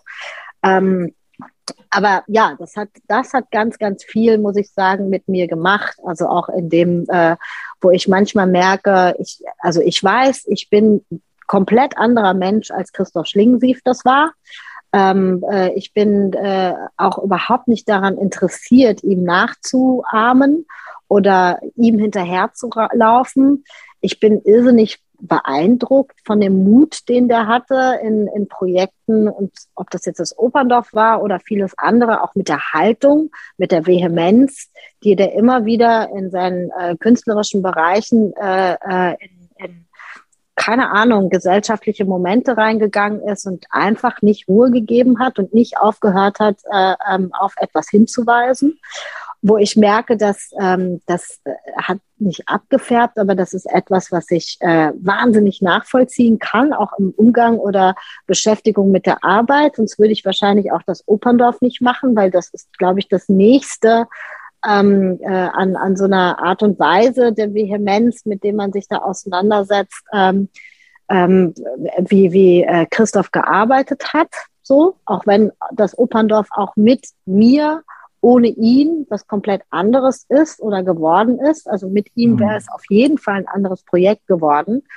Was, das kann ich gar nicht sagen, aber darum geht es mir gar nicht. Mhm. Niklas hat gerade, um zu verdeutlichen, also er hat diesen, diesen Fitzcarraldo-Vergleich äh, gebracht, also diesen Werner Herzog-Film, Kinski, der Mann, der, der die Oper in, in den Dschungel bringen will. Die Frisur Kinski Schlingensief ist ja irgendwie ganz ähnlich. Also Niklas wollte zum Ausdruck bringen, dass es sich dabei um ein Megaprojekt handelt. Jetzt muss man das aber ja. vielleicht nochmal, äh, kann man das insofern nochmal verdeutlichen, dass dieses Operndorf ja Teil war eines äh, Beitrags der Venedig Biennale. Ah, nee, nee, nee, nee.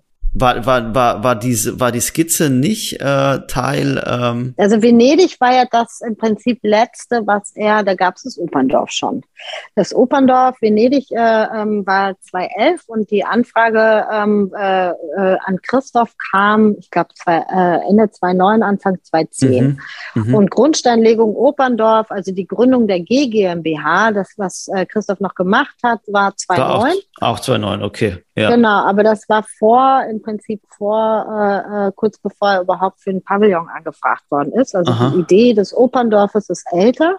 Okay. Und ähm, was äh, typisch für Christoph war, war auf jeden Fall, dass er, ähm, dass das niemand war, der jetzt ein Projekt gemacht hat, abgeschlossen und dann, äh, also der hat zig Trilogien gemacht und hat irgendwie in einem Theater ähm, das Theaterstück davor oder eine Thea Thematik verarbeitet. Ähm, Animatografen, was auch immer, da gibt es zig Beispiele, wo man, das war jetzt niemand, der hat gesagt, ich mache jetzt hier den Tatort und übermorgen äh, äh, mache ich dann den Spielfilm XY, sondern der hat immer sehr sich so aus der Einarbeit auch in die nächste, äh, äh, also er hat sich mit Themen lange beschäftigt, auseinandergesetzt in den Arbeiten und so hat er das Operndorf auf jeden Fall mit als Thema in Pavillon gebracht. Gut, dass du es korrigiert hast. Worauf ich aber hinaus wollte, ist, dass also diese Grundsteinlegung, wie du gesagt hast, 2009, ähm, dann kam dazwischen der der ähm, Venedig. Ähm, Venedig hat hat äh, Schlingensief auch nicht mehr mitbekommen. Ähm, und dann die Frage nach dem Megaprojekt insofern, dass du, dass es von dem Grundstein bis zum fertigen Dorf ja noch eine lange Strecke ist. Ähm, und ich habe mich gefragt, naja, also vielleicht mal wirklich ganz einfach gefragt, wie finanziert man sowas? Wie kann man sowas überhaupt noch realisieren, wenn der Mitgründer, also in dem Fall dein verstorbener Mann, nicht mehr da ist? Ähm, wenn die, naja, wenn der, sozusagen dann der berühmtere Teil nicht mehr da ist? Naja, am Anfang ähm, war das, äh, dass ich einen Support hatte, der natürlich äh, auch irgendwie sein, seine Überlegungen äh, versucht hat mit zu unterstützen. Und umso länger das macht, desto schwerer wird's. Ähm, also wir sind gemeinnützig, das heißt, ähm, äh, wir sammeln Spenden, beantragen Geld, also öffentliche Geldgeber sind aktiv im, also so Crowdfunding aktiv. Es gibt so dieses normale ähm, äh, Finanziermodell, dass man sagt, man schreibt Briefe und du kannst dort äh, monatlich spenden oder man macht ein Dinner. Ich bin leider Gottes nicht so der Charity-Mensch oder nicht so gut da drin merke immer so, ähm, der war, Christoph war ein Staubsaugerverkäufer auf eine Art und Weise, der hat echt so seine Idee sowas von an Mann gebracht, da wusste niemand mehr, was die Idee ist, aber die haben alle, ja klar, wird super. ähm, äh, da merke ich immer, ich bin da eher sowas so wie, ähm, äh, gib mir Geld, aber nur, wenn du es gut findest, wo man auch so denkt, auch blöd, Eino. Ähm, nee, aber äh, dass ich schon merke, das ist, äh, ist natürlich ein sehr äh, ähm, ein Projekt, äh, wo man sehr idealistisch ist in dem, was man irgendwie verändern oder woran man so glaubt. Wie viel Geld steckt mhm. drin, Aino? Kannst du das sagen? Ungefähr eine Hausnummer geben? Uh, äh, Millionen auf jeden Fall schon in den, in den mhm. letzten Jahren. Ist ja klar. Also wir verbrauchen im Jahr, äh, brauche ich glaube ich sowas wie 250 bis 300.000, um äh, alles zu finanzieren. Also ich habe jetzt in Berlin nur zwei Mitarbeiter. Ich selber verdiene jetzt gar nichts. Unser äh, Büro ist 60 Quadratmeter oder noch nicht mal. Da äh, zahlen wir, glaube ich, 700 Euro oder sowas. Ähm, das ist jetzt nicht der große Verbrauch, sondern äh, was weiß ich, wir haben eine Kantine in der Schule, ähm, die gesichert sein muss. Äh, wir äh, haben, ich habe es zwar geschafft, dass der Staat die Lehrer bezahlt und auch die, das Krankenpersonal, aber wir müssen Ovolus zahlen, wir zahlen Ausbildung. Alles das, was der Staat Burkina Faso nicht leisten kann, leisten mhm. wir. Und, und äh, ja. Bei wie viel Prozent seid ihr jetzt der ursprünglichen Vision etwa? Und äh, soll's da gibt's da geht's dahinter noch weiter? Sagen wir mal, ihr das Theater zum Beispiel steht noch nicht, oder? Das Theater steht in der Form so noch nicht. Äh, es gibt aber verschiedene Orte, wo Theater gespielt wird. Und für mich war es auch total wichtig, dass äh, Kunst, ob das jetzt Theater oder Musik ist. Also es war jetzt nie ein Theater, wo gedacht äh, war, das ist jetzt nur für Theater zuständig. Also es war eher eine Bühne oder ein Atrium oder er hat es auch einfach Plattform ge, äh, genannt. Wir haben ein mobiles Theater mit einem Künstler schon gebaut. Wir haben Plattformen, wo die Kinder Theater spielen, Musik machen. Also das findet statt und für mich war wichtig, dass man jetzt nicht sagt, es kann nur Kunst stattfinden, wenn wir da ein Dach drüber setzen, so, ne, sondern dass das schon an dem Ort auch grundsätzlich anders, ähm, ja, wie ich am Anfang schon gesagt habe, verankert ist. Wir haben ein kleines Filmfestival 2019 gegründet für Kinderfilme. Ähm, also das machen wir dann Open Air zum Beispiel, dass man eine, eine Leinwand spannt und äh, Filme aus dem afrikanischen Raum zeigt. Ähm, also das, ich, ich finde immer, also ich glaube ehrlich gesagt, das ist nie fertig wird nie fertig werden. äh, wenn man überlegt, Dorf, Stadt, ist das äh, äh, immer eine Gesellschaft, die in Bewegung ist, die sich entwickelt. Und so wie Berlin auch nie fertig sein wird, wird wahrscheinlich auch das Operndorf nie fertig sein, auch wenn es jetzt irgendwie ein komplett anderer Vergleich ist. Mhm. Ähm, es ist, wenn man jetzt sagt, wie viel ist realisiert, also es gab diese drei Phasen von, von Schule, Krankenstation und äh, Form von, von Bühne. Und äh, selbst wenn das Theater noch nicht gebaut ist, gibt es Bühnen. Also ist das äh, äh, Schule und äh, Krankenstation gibt es sowieso. Ähm, also sind wir schon sehr nah dran, dem äh, da fertig zu werden, was jetzt Christoph alleine nur angefangen hat zu denken. Aber das Operndorf kümmert sich ja jetzt gar nicht darum, nur was, was so Christophs Vorstellungen waren, sondern das Operndorf ist ja schon auch einfach daran interessiert, äh, zu gucken, was ist dort notwendig oder was wird dort auch verlangt von mir. Mhm. Wir gehen als nächstes in die Landwirtschaft. So, ne? Das sind zwar Sachen, wo Christoph gedacht hat, es wäre auch schön, das mal so ähm, äh, und hat das alles, solche Sachen auch schon formuliert. Äh, jetzt haben wir einen Antrag äh, in der Pipeline und hoffen natürlich, dass der irgendwie auch gefördert äh, wird und äh, wollen dann über ein paar Jahre ähm, Mädchen eine Zukunft äh, äh geben, also mit 17 Jahren zum Beispiel, die ausbilden, weg von Monokultur. Ähm, nicht nur unsere, äh, äh, also unsere Grundschüler sind maximal zwölf. Also man sagt, man ist da auch nicht elitär in der Schule und nur für unsere Kinder zuständig, die bei uns in die Schule gehen. Ähm, sondern auch für andere Altersgruppen. Wir versuchen die eben auch in, äh, in sowas wie beim Kinderfilmfestival Workshops zu machen, Scriptwriting, äh, Animationsfilm, dass man nicht nur mit unseren Schülern arbeitet, sondern dass man auch andere dazu einlädt.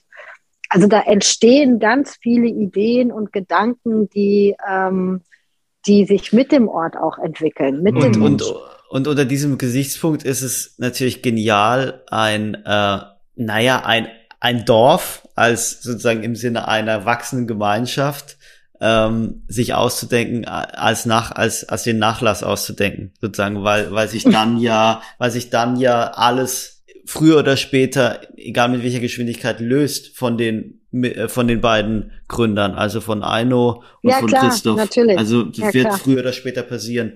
Hm, darf ich trotzdem zum Abschluss noch eine Frage an die ich sag jetzt mal Witwe äh, Aino stellen, weil ich habe hm, ich habe äh, zur Vorbereitung oder ich habe zufällig ein Interview gelesen, dass du der BZ äh, 2020 gegeben hast und da wurdest da wurdest du gefragt, ob du es als dein Leben.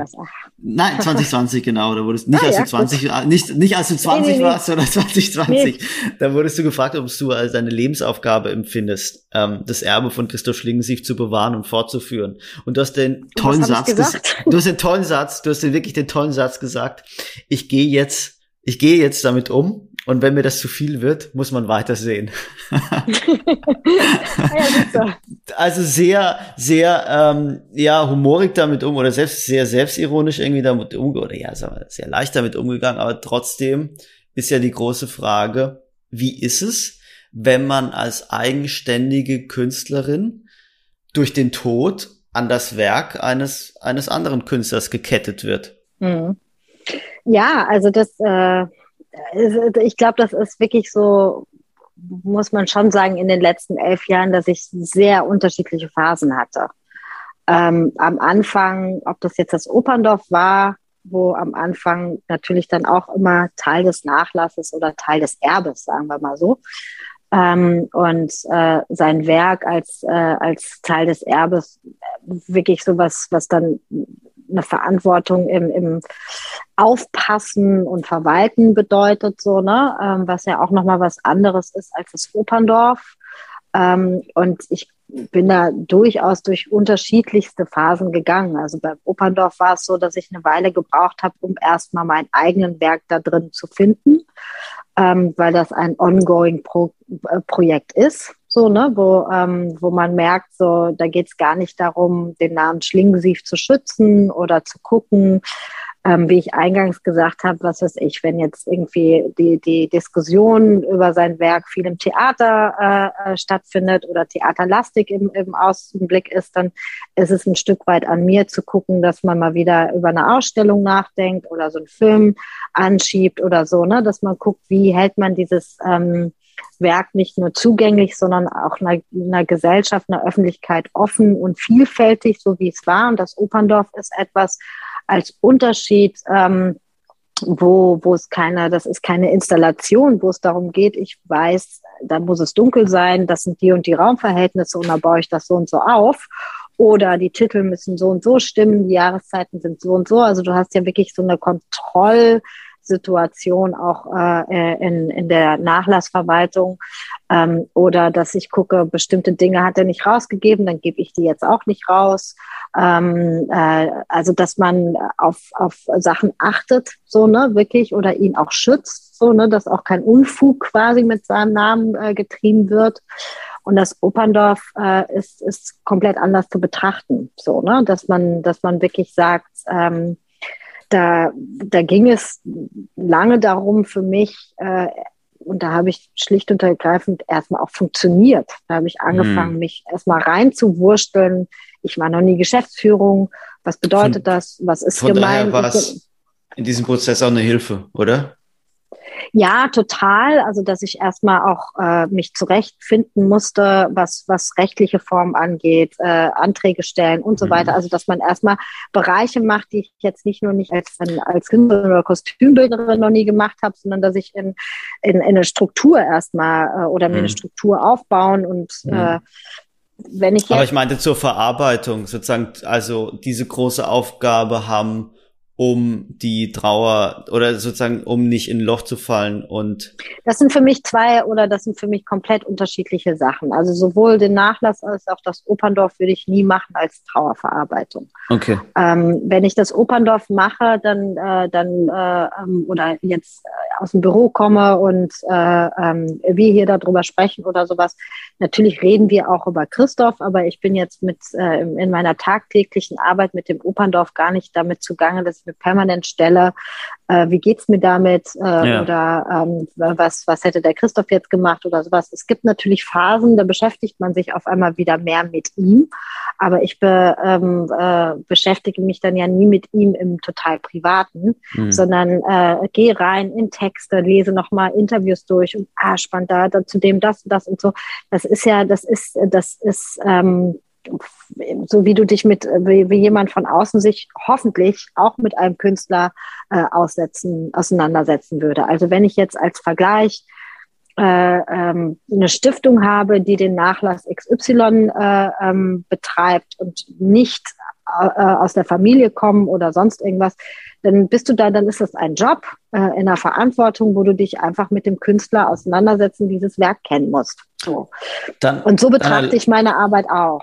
Oder versuche das. Dann erlaub mir noch eine letzte ähm, ernste Frage, nämlich noch wie ernster. Sie ja noch ernster.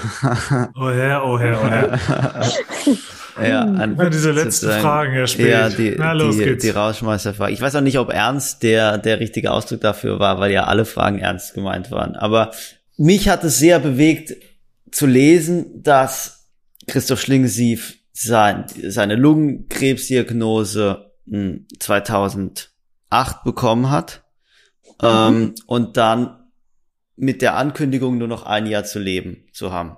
Dann hat er ja. aber zwei, zwei, knapp zweieinhalb Jahre noch gelebt. Das war eine Phase, in der ihr beide zusammengelebt habt. Das heißt, du hast, ja. überspitzt ausgedrückt, zweieinhalb Jahre ein Mensch beim Kampf gegen den Tod hm, begleitet oder zugesehen. Ja, und ja. wie hat das deinen eigenen Blick auf den Tod oder aufs Sterben verändert? Hat es dir die Angst genommen? Hat es die Angst vergrößert? Ähm, natürlich, wenn man sowas äh, ähm, durchmacht, äh, ähm, dann ist das etwas, also das macht unweigerlich was mit dir, ist ja klar. Ähm, und äh, es macht natürlich auch unweigerlich was mit dir im Verhältnis zum, zum Sterben oder zum Tod. Ähm, ich würde von mir aus sagen, dass ich keine Angst vom Tod habe.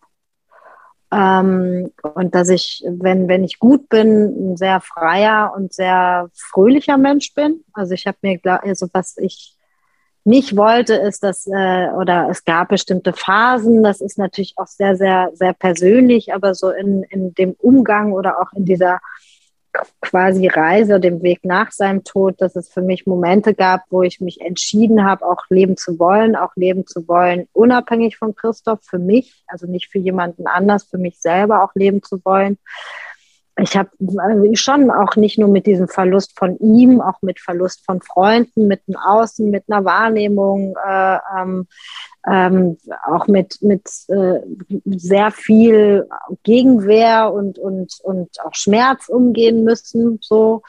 Ähm, was, glaube ich, ein Teil äh, von, also er war nun mal eine öffentliche Persönlichkeit, ein öffentlicher äh, Mensch und äh, gab natürlich viele ähm, Wegbegleiter, die genauso getrauert haben in der Zeit. So und ich bin aber nun mal diejenige gewesen, die ungewollt auf einmal in der Öffentlichkeit damit stand. So ne. Und äh, dann wird man auch zu einer Projektionsfläche oder wird auch ganz anders und permanent damit konfrontiert. Kann das eben nicht irgendwie natürlich wenn ich jetzt eine Ausstellung mache, die ich sehr, sehr, sehr gut kenne und äh, auch irgendwie äh, Erinnerungen hochkommen, dann versuche ich immer diese Verantwortung zu tragen und das zu trennen, also das private und, und ähm, also der private Umgang und der Umgang mit der Arbeit. Ähm, und ich merke dann immer, bei mir kommt es dann auf einmal über Träume um, äh, hoch dass ich auf einmal merke, so, okay, da, ähm, also das letzte Jahr war, ähm, kann man ja sagen, schon sehr, sehr heftig nach den zehn Jahren, in wie, wie viel Christoph wieder vorkam und auf einmal äh, war das Ganze wieder sehr, sehr nah so. Und natürlich ähm, ist er immer nah, aber ähm, Zeit verändert. Also man lernt damit umzugehen, genauso wie ich mit dem Nachlass gelernt habe oder mit mit dem Operndorf gelernt habe, umzugehen, habe ich auch gelernt, mit jemandem umzugehen, ähm, der gestorben ist. Ähm, und äh, das ist ja in jeder Biografie, irgendwann verlieren wir unsere Eltern, äh, dass das Tod eine Rolle spielt, wenn man jemanden so nah und da merkt man dann auch irgendwie, dass da bin ich, bin ich ja nicht irgendwie auf einmal die große Ausnahme. Das gibt es ja irgendwie schlicht und ergreifend, äh, ich glaube, jeder dritte Mensch stirbt an Krebs oder so.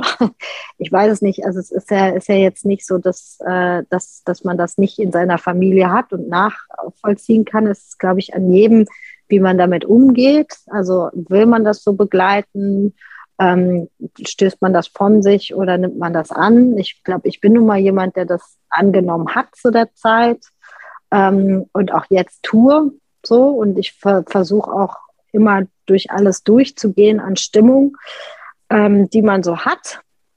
Ähm, und äh, ja, das ist schwer pauschal zu sagen. Ähm, ich merke dann schlicht und ergreifend, wenn, wenn ich jetzt, ich weiß nicht, wir machen ein, ein kleines Filmfestival in Babylon mit Filmen aus dem Afri afrikanischen Raum jetzt Ende Oktober ähm, und merke dann wieder so, okay, da, da ähm, da lebt was weiter. Das ist in Operndorf sehr, sehr speziell so, ne? In, in, in dem Sinne, wie nicht nur eine Idee weiterlebt, sondern wie ähm, Bilder weiterleben, vielleicht dann irgendwie äh, kleine Künstler heranwachsen, die gar nicht jetzt irgendwas mit Christoph zu tun haben oder so, wieder Kinder geboren werden, also dass man auf einmal Perspektiven schafft und ich damit auch dran beteiligt bin, Perspektiven zu schaffen und Christoph eigentlich auch damit angefangen hat, Perspektiven zu schaffen oder, oder anderen Möglichkeiten zu geben.